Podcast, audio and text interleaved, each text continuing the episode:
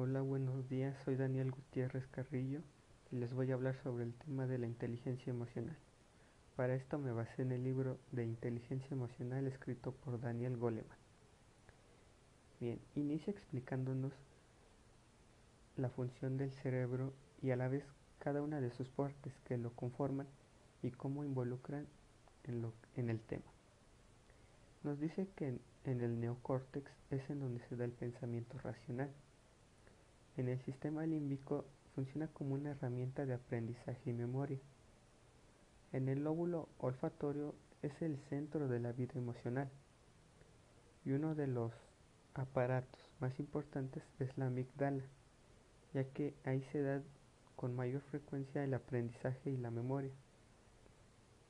Eh, también funciona como el depósito de la memoria personal y es centinela psicológica que afronta toda situación. Se refiere a centinela, por ejemplo, cuando sucede algo y nuestro cerebro rápidamente dice si es algo que me puede herir, de esa manera reacciona. Por eso se dice que es como la centinela. A la vez es la sede de todas las pasiones y es en donde se da el clima emocional. También nos habla del hipocampo, en donde se da el recuerdo emocional. Bien. El cerebro dispone de dos sistemas de registros, uno para los hechos ordinarios y comunes y otro para los recuerdos con una intensa carga emocional. Por ejemplo, uno ordinario podría ser que comí hace rato y, una y uno que tiene una intensa carga emocional podría ser algo que me marcó de niño. Bien, también nos dice que hay una imprecisión del cerebro emocional, ya que de grandes asociamos los recuerdos que tuvimos de niños y da una dispersión. También nos menciona sobre el córtex prefrontal, prefrontal, el cual funciona con miedo, pero a la vez cuando sentimos miedo, este lo que hace es lanzar una respuesta inmediata, pero elimina la que se supone que tendría que ser la correcta. También nos dice que entre la amígdala y el neocórtex se da la relación entre los sentimientos y los pensamientos racionales. También en, en esta parte nos habla sobre el secuestro emocional, que son las explosiones emocionales donde una emoción, por ejemplo, el enojo se apodera de nosotros. También nos habla sobre hay personas que olvidan el aprendizaje emocional. Esto se debe a que, por ejemplo, cuando ya no hay una atracción por algo o alguien, se te olvida lo que es, es este, la emoción. En esta parte, en conclusión, nos dice que tenemos dos inteligencias, la racional y la emocional y que hay que buscar una forma de armonizar ambas para poder estar en tranquilidad y afrontar las cosas correctamente. También nos menciona que respecto al académico no tiene que ver nada con la vida emocional ya que son cosas completamente diferentes. También nos dice que el éxito en la vida no tiene nada que ver con el IQ o coeficiente intelectual, ya que muchas veces en lo que es en la escuela o en la sociedad en sí nos dice que si no tienes inteligencia, por ejemplo, matemática, no puedes lograr nada. Y, pero en cambio esto no es así, ya que depende de otros factores. Y nos dice que la inteligencia emocional es la capacidad de motivarnos a nosotros mismos, preservar el empeño y controlar nuestros impulsos. Bien, después nos menciona que por ejemplo, el carácter resulta decisivo para nuestro futuro y que la competencia coemocional es la suma de habilidades para obtener la destreza en varias facultades. Posteriormente se mencionan diferentes inteligencias en el modelo de Garner, el cual dice que el coeficiente intelectual no demuestra todo. Nos da a entender que las inteligencias más importantes es la interpersonal y la extra extrapersonal. También nos da que de las inteligencias personales de Garner se tiene que tener comprensión en lo que es el juego de las emociones para así poder dominarlas. También nos da referencia al psicólogo Spock, en el cual nos dice que él comienza a considerar el potencial y las virtudes peligrosas para nuestras emociones y en nuestra vida mental. También nos da a entender que lo más importante para los niños es aprender las inteligencias personales, o sea, de conocerse a sí mismo y de poder relacionarse con los demás. También nos da otro concepto que se refiere a la inteligencia social, que es un aspecto de la inteligencia emocional que nos permite comprender las necesidades ajenas y actuar sabiamente en las relaciones humanas. Después nos da como referencia al psicólogo Salón, en el cual este nos dice que él asumió las inteligencias personales de Garnet y las organizó en cinco competencias.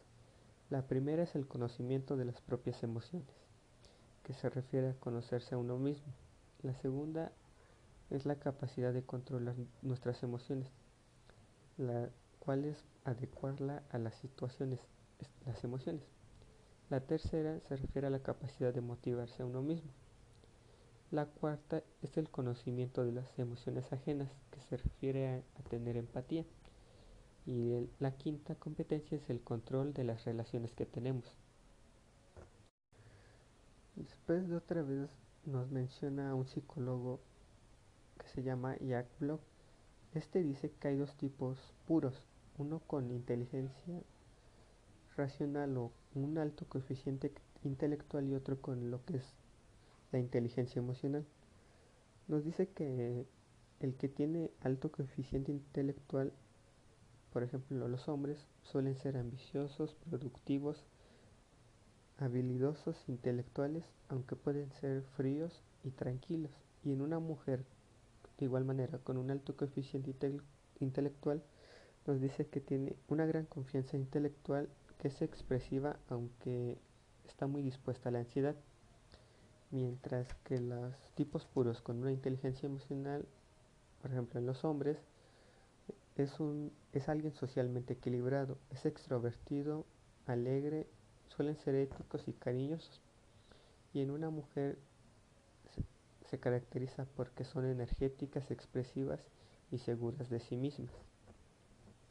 Después nos dice que la conciencia de uno mismo nos permite un mejor razonamiento de los sentimientos.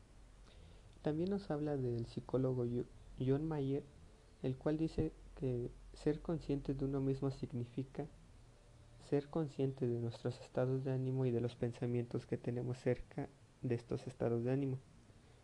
Según Mayer, hay tres tipos de personas que controlan las emociones. La primera es la persona consciente de sí misma, la segunda son las personas atrapadas en sus emociones y las terceras son las personas que aceptan resignadamente sus emociones. Bien, después entramos a, por así decirlo, otro punto en el cual dice que el apasionado va a hacer las cosas con mayor interés, mientras que el indiferente lo va a hacer tranquilamente. Nos menciona sobre la alexitima, que es la incapacidad de expresar tus emociones o de sentirlas. No sabe la persona que las sufre qué es lo que se siente y carecen de inteligencia emocional. Las emociones nos ayudan a tomar decisiones y a razonar debido a que las señales intuitivas que nos mandan sirven para eso, para la toma de decisiones. A estas se les llama indicadores somáticos que son como una alarma automática que al entrar en contacto con algo nos manda una señal directamente de cómo hay que reaccionar. Nos dice que en el inconsciente expresamos emociones involuntariamente al ver algo relacionado con ese momento, ya que podríamos decir que podríamos ir caminando, pero aunque no nos demos cuenta, de pronto sentimos algo y no sabemos por qué. Y es porque el cerebro aunque a lo mejor lo hayamos visto muy rápido, nuestro cerebro lo captó y mandó una señal. Dice que hay que tener control de las emociones para no dejarse llevar por ellas, en especial de las que son emociones malas.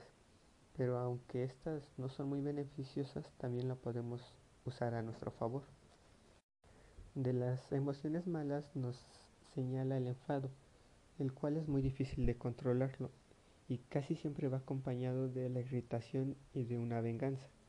Esto se debe a que nuestro cuerpo cuando sufre del enfado se dispone a pelear y el cerebro toma las causas, aunque puedan parecer ilógicas, las toma como causas buenas para así poder pelear.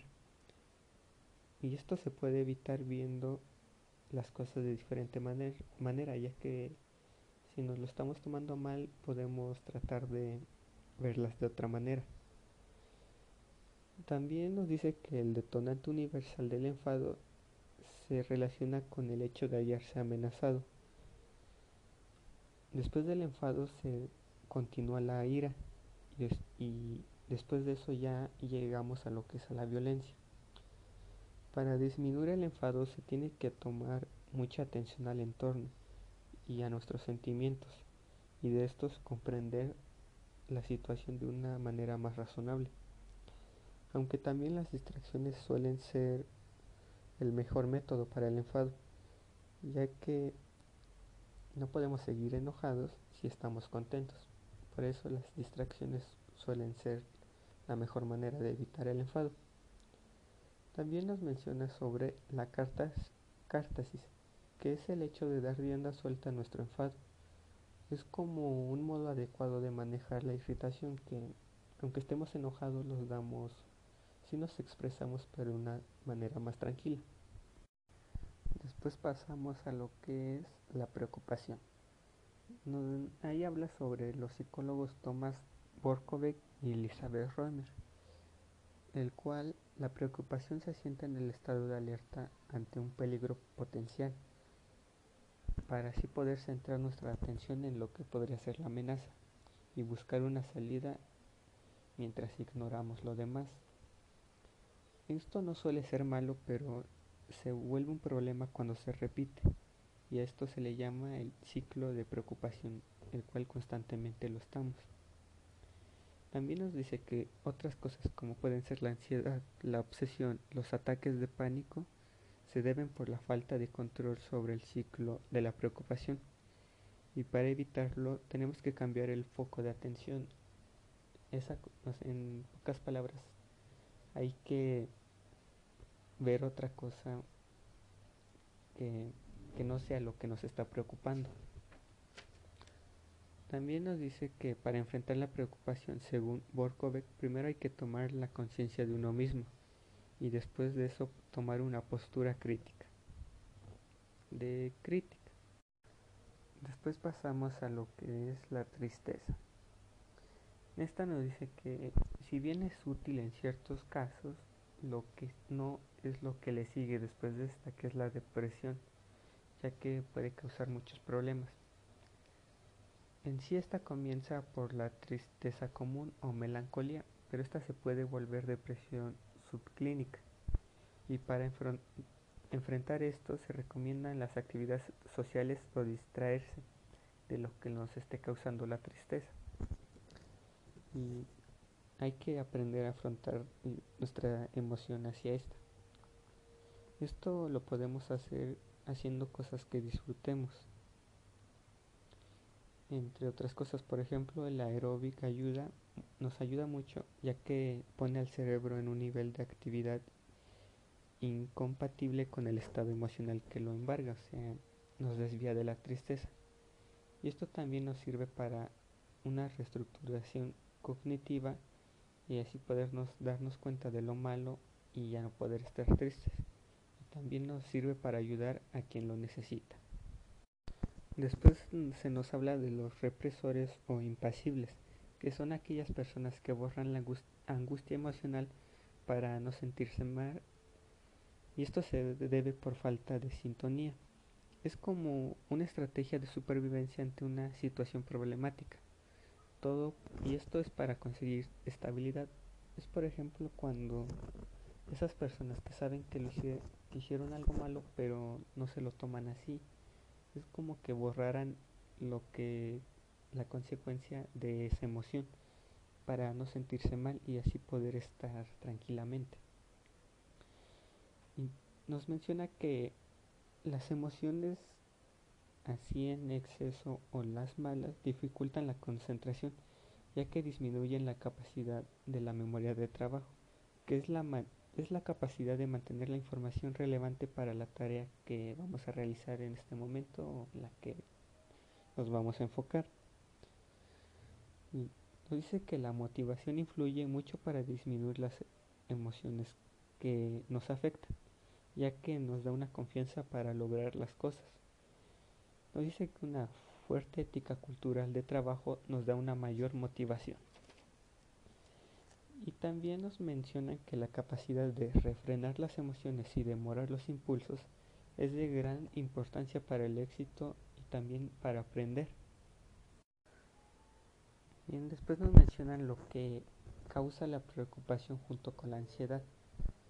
Estas dos entorpecen el funcionamiento, el funcionamiento del intelecto, ya que causan el fracaso o el poco desempeño de una tarea, ya que obstaculiza el proceso de la toma de decisiones.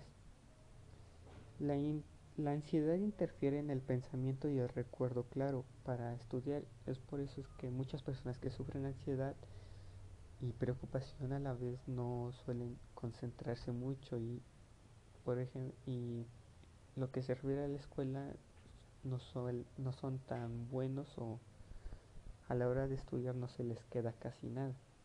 Nos dice que mientras más menos nerviosismo tengamos, mayor rendimiento tendremos. Pero en su contraparte, los estados de ánimo positivos nos aumentan la capacidad de pensar con flexibilidad y complejidad y así de esta manera encontramos soluciones más fáciles a los problemas, ya sean estos problemas, ya sean intelectuales o personales. Un estado de ánimo positivo puede ser la risa y este nos aumenta muchas capacidades para lograr diferentes cosas. Aunque el cambio más ligero del estado de ánimo puede llegar a modificar nuestros pensamientos y la capacidad de planificar o tomar, nuestras decisiones. También dice que los estados negativos según nuestros recuerdos y con ellos descontrolamos las ideas. Esta bueno, esto se refiere a que estos estados negativos nos limitan o nos ciegan de nuestros recuerdos. Con esto descontrolamos lo que son nuestras ideas. Y ya perdemos el control o no nos concentramos fácilmente. Después hablamos de que aunque varias personas tengan el mismo rango de capacidades intelectuales, lo que hace la diferencia son las aptitudes emocionales, ya que dos personas podrán ser muy inteligentes, pero la que domine mejor sus emociones será la que tenga un mayor éxito.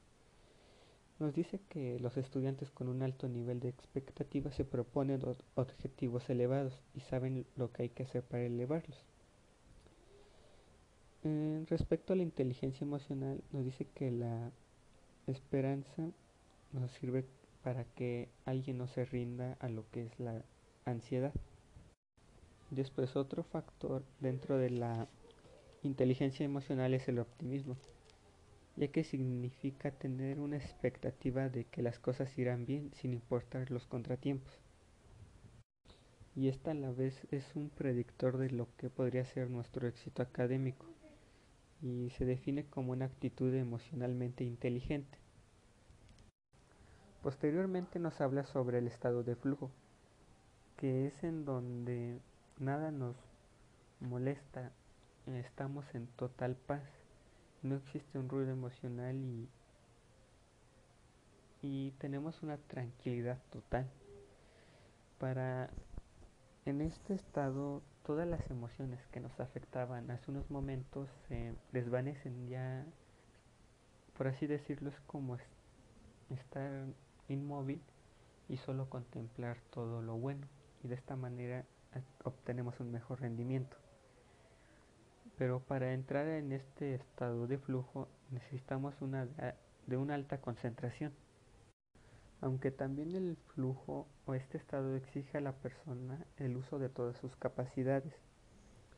Y a la vez, si alguien domina o, o ya es capaz de entrar a este estado de una manera inmediata y fácil, aprenderá mucho mejor y se animará a asumir el riesgo de enfrentarse a nuevas tareas.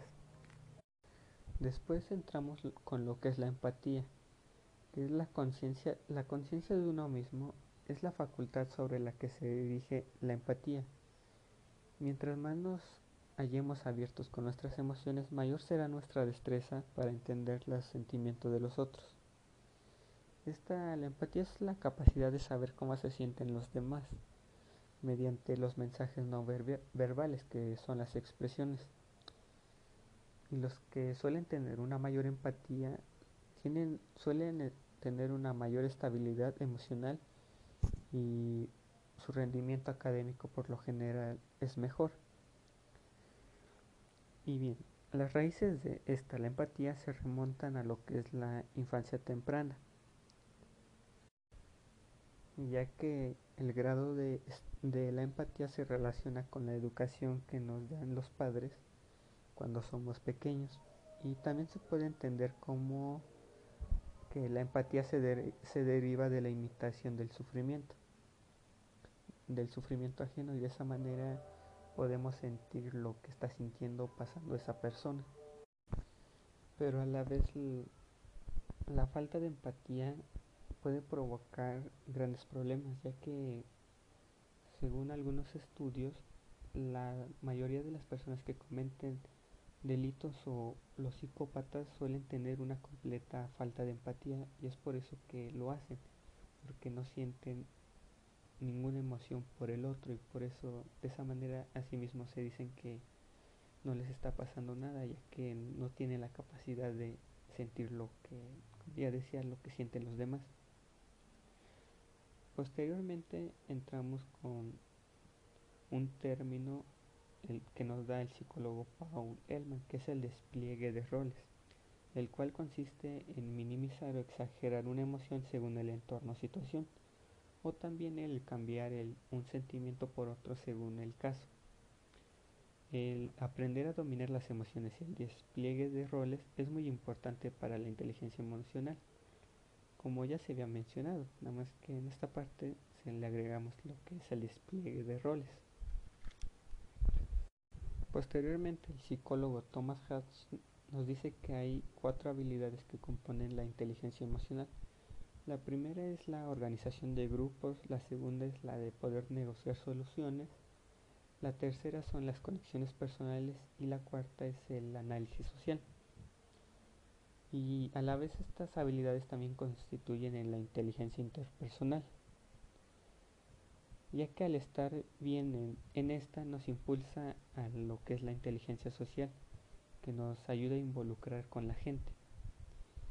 Y nos menciona que si de niños no se aprenden las lecciones de la interacción social, de grandes puede haber muchos problemas para esto, para el poder comunicarnos y socializar con otras personas. Y esto se le llama disemia, que es la incapacidad de captar los mensajes no verbales, las expresiones y por lo tanto no relacionarnos ya que no sabemos qué respuesta dar si no podemos captar esos mensajes. Hola, muy buenos días. Soy Daniel Gutiérrez Carrillo y continuamos con el tema de inteligencia emocional. La capacidad de sosegar la inquietud de los demás es una maestría de la destreza social y para hacerlo hay que empatizar con las personas o distraerlos. Después hay que llevar su foco de atención a otro lado. De esta manera podremos calmar a cualquier persona. Posteriormente hablaremos de los matrimonios. En la mayoría de estos, los problemas se deben a que existen dos realidades emocionales distintas, y esto se debe a que la infancia de todos es diferente. Al parecer los hombres suelen ser más optimistas sobre la situación real del matrimonio, y las mujeres son más sensibles a los aspectos problemáticos. Pero cuando en el matrimonio empieza a haber críticas destructivas, significa que éste se encuentra en peligro. Cuando eso pasa, hay dos opciones, una que se define como la lucha o huida, que por lo general es enfrentar el conflicto y esto puede llevar a causas mayores. O también se puede retirar en silencio. Esto se refiere a tratar de alejarse, evitar el problema. En una relación puede haber conversaciones paralelas, que es lo que se dice que es lo que se dice con lo que se piensa entre el marido y la mujer. Esto se refiere a que a lo mejor digamos algo, pero en la mente estamos diciendo otra cosa. Y por lo general la parte verbal es para evitar problemas, mientras que en la mental se dice lo que de verdad sentimos y pensamos. Y cuando sucede esto, lo mejor es pensar en lo que hacemos y así buscar una solución mediante el diálogo, en el que haya respeto y amor. Y mientras se haga eso, más fácil será solucionar el conflicto, en este caso en los matrimonios. La inteligencia emocional contribuye mucho a un buen trabajo en equipo y con ello conseguimos una buena inteligencia social para poder desempeñarnos mejor en cualquier trabajo. Bien, en estas también se habla sobre las críticas en las que te las haces a ti mismo y de las que te hacen a otras personas, te pueden ayudar a mejorar, pero si no las sabes comprender te pueden afectar mucho en, todos los aspectos. Las críticas destructivas consisten en una afirmación universal o total, como de tú no sirves para nada, entre, bueno, entre todas esas. Si esto se lo aplica a alguien o se lo dice a alguien de una forma muy violenta, puede tener pensamientos de víctima inocente y causar indignación a la persona a la que se le dijo, haciendo que se frustre o se enoje. Y para dar una crítica correcta, esta debe ser concreta y tiene que ir relacionada a resolver el problema. Y se, debe tener una cierta de empatía, un, un cierto nivel de empatía. Posteriormente nos hace referencia con el psicólogo Peter Drucker, que dice que la unidad de trabajo no será el individuo, sino el, sino el equipo. También menciona que en el trabajo en equipo influye el coeficiente intelectual, ya que determina lo bien que se cumple un cometido.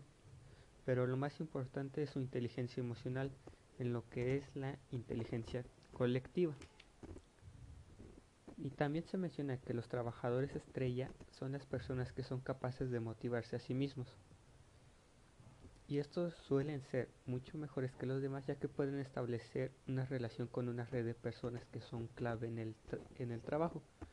Asimismo que se basa en una organización formal y a la vez son capaces de ver las cosas desde la perspectiva de los demás, lo cual les facilita mucho las cosas.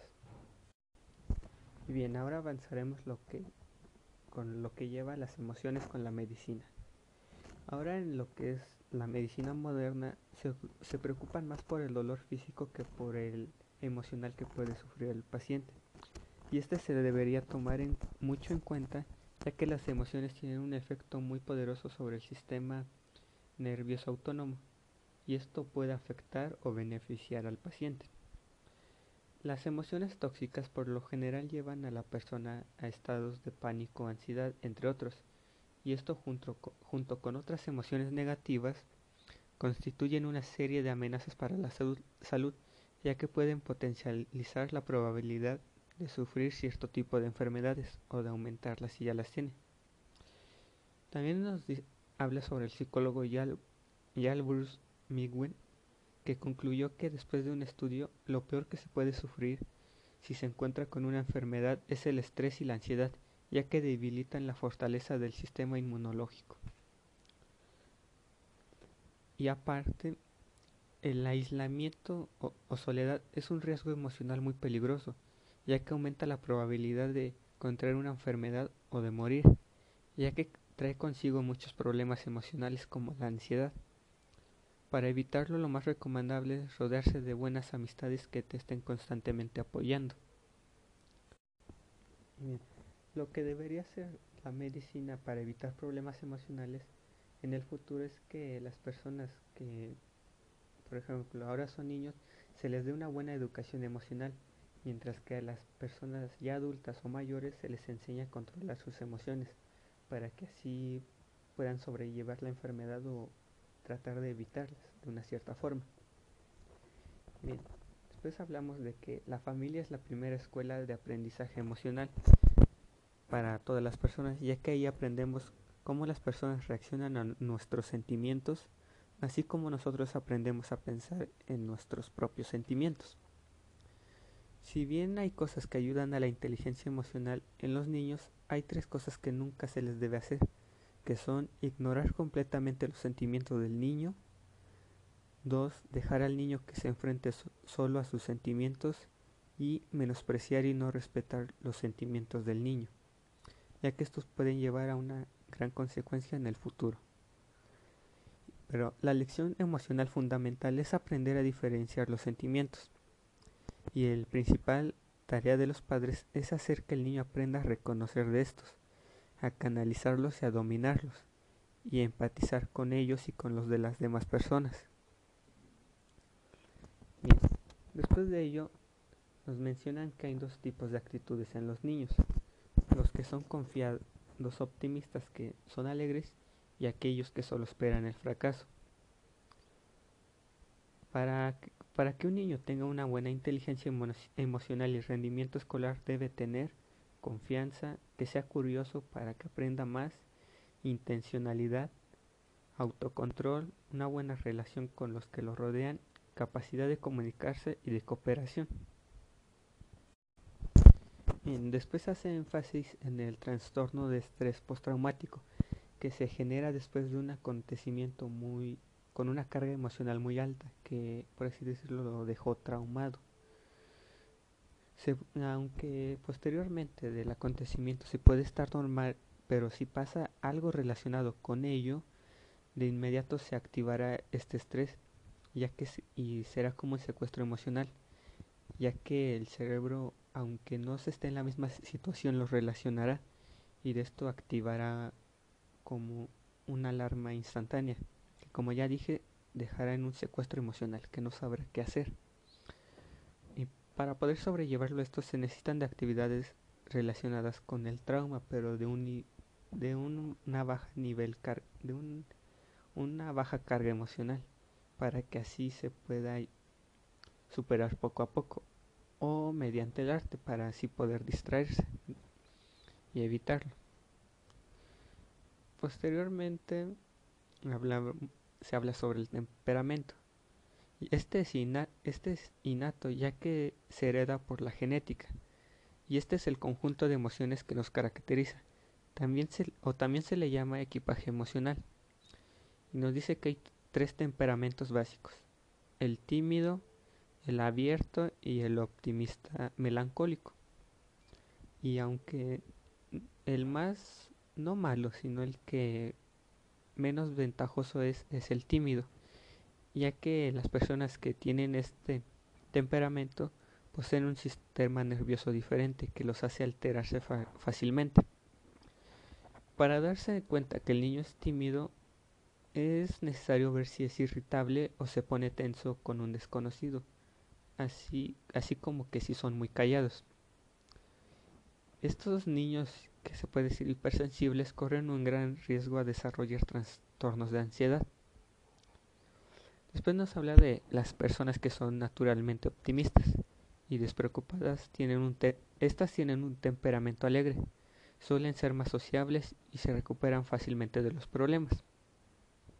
Y bien, después retoma lo que es lo de un niño, la timidez de un niño, que para que éste la pierda se le tiene que apoyar en todo lo que hace pero nunca sobreproteger, ya que, al, ya que alentará el temor. posteriormente nos habla de las enfermedades mentales que estas causan incapacitación en los adolescentes, como puede ser la de la depresión. Y también nos habla de algunas causas como la marginación o problemas sociales, la ansiedad y depresión, problemas de atención o de razonamiento o la delincuencia y agresividad que se vive en el entorno, estos causas o si el entorno hace que empeore la inteligencia emocional y puede causar agresividad en el niño. Y estas enfermedades mentales que se pueden llegar a causar dificultan la memoria y el aprendizaje de las personas, así como su concentración pero esto se puede solucionar con asistir a terapia, porque las deficiencias emocionales pueden salir muy caro a largo plazo. Pero también hay dos causas por las que los niños pueden terminar marginados y por lo tanto generar problemas emocionales. Una es que sean que se les dé por que tengan arrebatos de cólera y el percibir hostilidad en donde no la hay, o sea que que se sientan agredidos cuando ni siquiera es el caso. Y también el mostrarse excesivamente tímido, ansioso o vergonzoso. Esto en general suele suceder en los niños pequeños, pero si se deja que continúen así, puede causar la marginación y los problemas mentales. Pero esto se puede impedir si se le enseña al niño a comunicarse bien sin recurrir a la violencia o a lo, lo anterior dicho las dos causas que ya había mencionado. Después nos habla que muchas personas utilizan el alcohol y las drogas como un tipo de medicamento que les ayuda a mitigar su ansiedad, su enojo o depresión, ya que ésta les da calma. ya que la droga actúa como una especie de estabilizador psicológico, pero en exceso puede causar infelicidad crónica y una adicción pero todo aquello que, pues, aunque les produce calma, como ya dije, se vuelve una adicción. Esto se puede solucionar atendiendo a centros de ayuda. Casi llegando al final, nos menciona que los elementos fundamentales para una inteligencia emocional son diferenciar entre emociones y acciones, expresar y controlar los sentimientos, así como identificar a estos. Y dentro de la inteligencia social está de aprender a escuchar, asumir las perspectivas de los demás y comprender sus conductas. Estas habilidades son indispensables para la vida ya que, ya que ayudarán a resolver la mayoría de los problemas que se lleguen a presentar. Y también nos menciona que en cuestión a la escuela se debe aplicar la noción de inteligencias múltiples, ya que esto permitirá elevar el nivel de competencia emocional y social del niño, aparte de mejorar la educación. Si llega a haber un problema, lo mejor es hablarlo directamente y con asertividad con el niño sin recurrir a la violencia, a la vez que escucharlo activamente. Esto en el caso que por lo general cuando son niños hay muchos problemas y es recomendable hacer esto a darles llamadas de atención muy graves. Así como los aprendizajes emocionales se pueden se combinan con las asignaturas de la escuela para un mejor aprovechamiento escolar y así elevar su capacidad o inteligencia emocional. Para, y para aumentar la inteligencia, esta inteligencia emocional, los maestros pueden utilizar otros métodos como que le presten atención al niño de una forma correcta. Después habla que el crecimiento emocional se lleve llevar con un ritmo, pero a la vez está ligado con varios procesos de desarrollo, particularmente con la cognición o la madurez del cerebro, aunque también influye el entorno. También que a los niños se les debe enseñar de una manera correcta, con ritmo, ya que la inteligencia emocional trae mejores beneficios ya de grande, ya que en ese momento la inteligencia emocional es crucial para todo y que a la vez en la escuela se tiene que enseñar a hacer y a enseñar a respetar para que sean mejores personas. A la vez que también, muy aparte de las asignaturas, se les debe enseñar sobre las cosas diarias de la vida, ya que muchas veces a los niños les aburren las cosas que no involucran a sus preocupaciones. Pero si bien el campo de pruebas no es un aula, sino el hogar y las calles, el hecho de tener la autoconciencia emocional, el control de las emociones, el aprovechamiento productivo de las emociones, la empatía, así como la comprensión de estas, de las emociones y el poder dirigir las relaciones que tenemos, puede ayudar mucho al estudiante a tener una mejor inteligencia emocional y social, ya que les ayudará a crecer en todos los aspectos. Por último, nos menciona que el carácter es el, el músculo psicológico que requiere de la conducta moral, ya que es el conjunto de habilidades que representa la inteligencia emocional. Y una habilidad del, del carácter es la capacidad de motivarse y guiarse a sí mismos. Bien, esto ha sido todo acerca del tema de inteligencia emocional. Como ya había dicho, me guié del libro de inteligencia emocional de Daniel Goleman para poder hablar acerca de este tema. Espero que le haya sido de interés y de importancia. Y muchas gracias por su atención.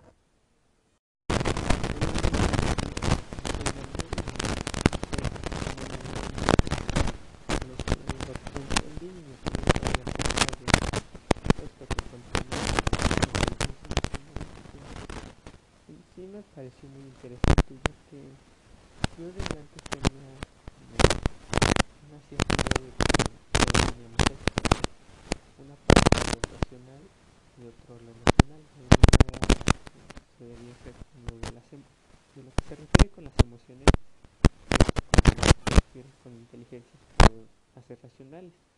Bueno, en sí es de mucha importancia en la vida diaria ya que, como dice, menciona aquí que al principio él había aprendido la diferencia entre IQ o coeficiente, intelectual no lo era todo. Y entonces nos da a entender y, es verdad que por más inteligencia que domines no te vas a hacer nada si no sabes controlar emociones. Porque en una parte dice que aunque varias personas estén en el mismo nivel con respecto a, no sé, por ejemplo, habilidosos en matemáticas, pero si uno no domina sus emociones correctamente, va a, va a fracasar porque, por ejemplo, de estas personas, si uno se muy fácilmente, va a lograr los objetivos que tenga planeados, y si el otro sí lo logra, pues va a tener éxito en lo que esté haciendo.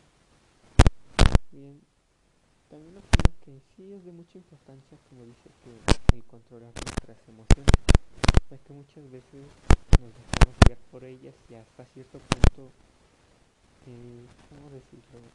Sabemos lo que estamos diciendo, pero no sabemos el efecto que va a causar eh, después, ya sea si se lo decimos a una persona o dependiendo de lo que hagamos y también identificarlas porque hay veces en las que no sabemos qué es lo que estamos haciendo y nos llega a confundirnos varias veces y sobre todo aquí nos menciona mucho lo que es el control de esto o sea que hay que mantenerse calmados o mantener en, calma las emociones para que así no perdamos el sentido. Porque hay una parte a lo que lo llama como secuestro emocional que es en donde todo esto lo es en donde donde las emociones toman el control completamente de nosotros y esto es lo que hay que tratar de evitar. Por eso es muy importante controlar.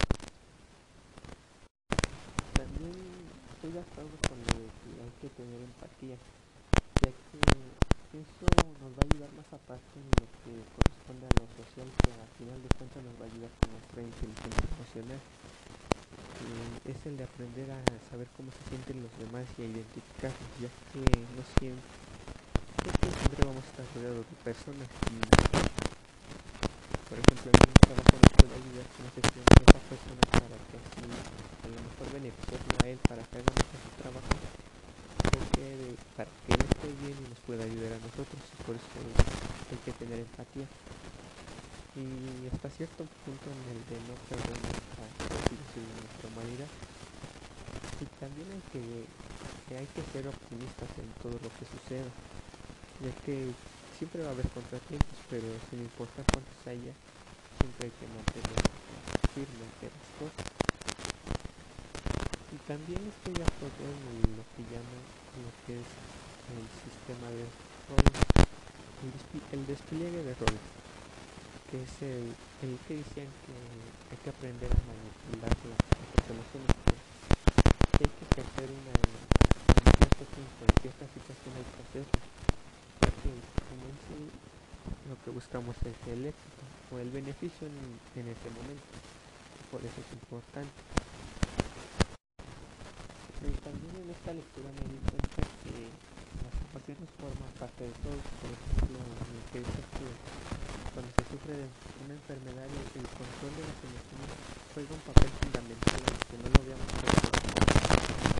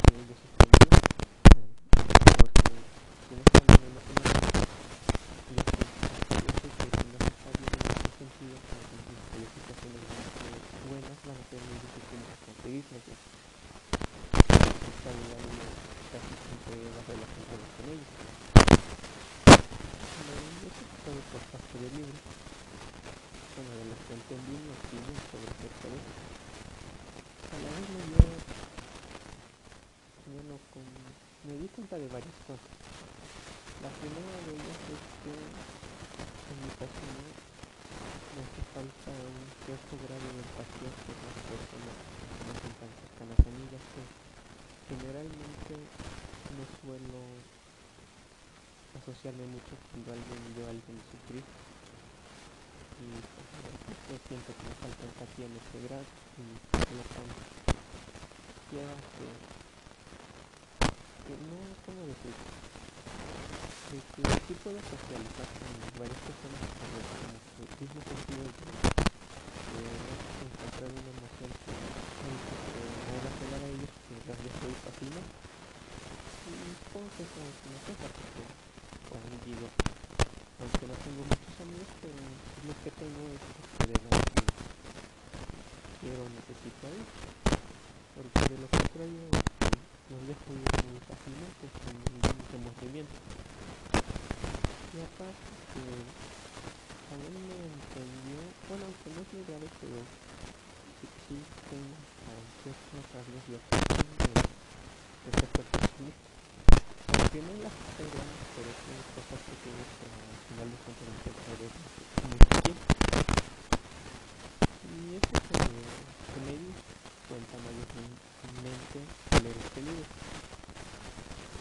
Con una mi opinión acerca de. Pero gracias por su atención y espero que tenga buen.